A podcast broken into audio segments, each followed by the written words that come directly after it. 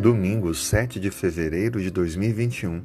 Se puder, feche os olhos. Vamos falar com Deus. Senhor, mais uma vez te buscamos. De forma humilde e sincera, abrimos o nosso coração ao Senhor.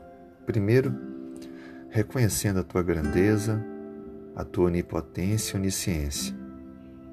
Reconhecendo que tu és o único Deus de toda honra, toda glória, digno e merecedor de todo o nosso reconhecimento.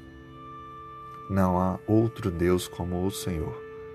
Tu és o eterno, o pré-existente, o Criador e mantenedor da vida, o Redentor.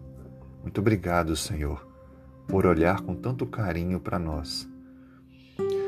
Também, Senhor, reconhecemos que nós somos pecadores falhamos, erramos e te clamamos em nome de Cristo que o Senhor transforme a nossa vida para que possamos ouvir mais a tua voz, cumprir a tua palavra e viver cada dia dando mais passos para perto do Senhor Jesus.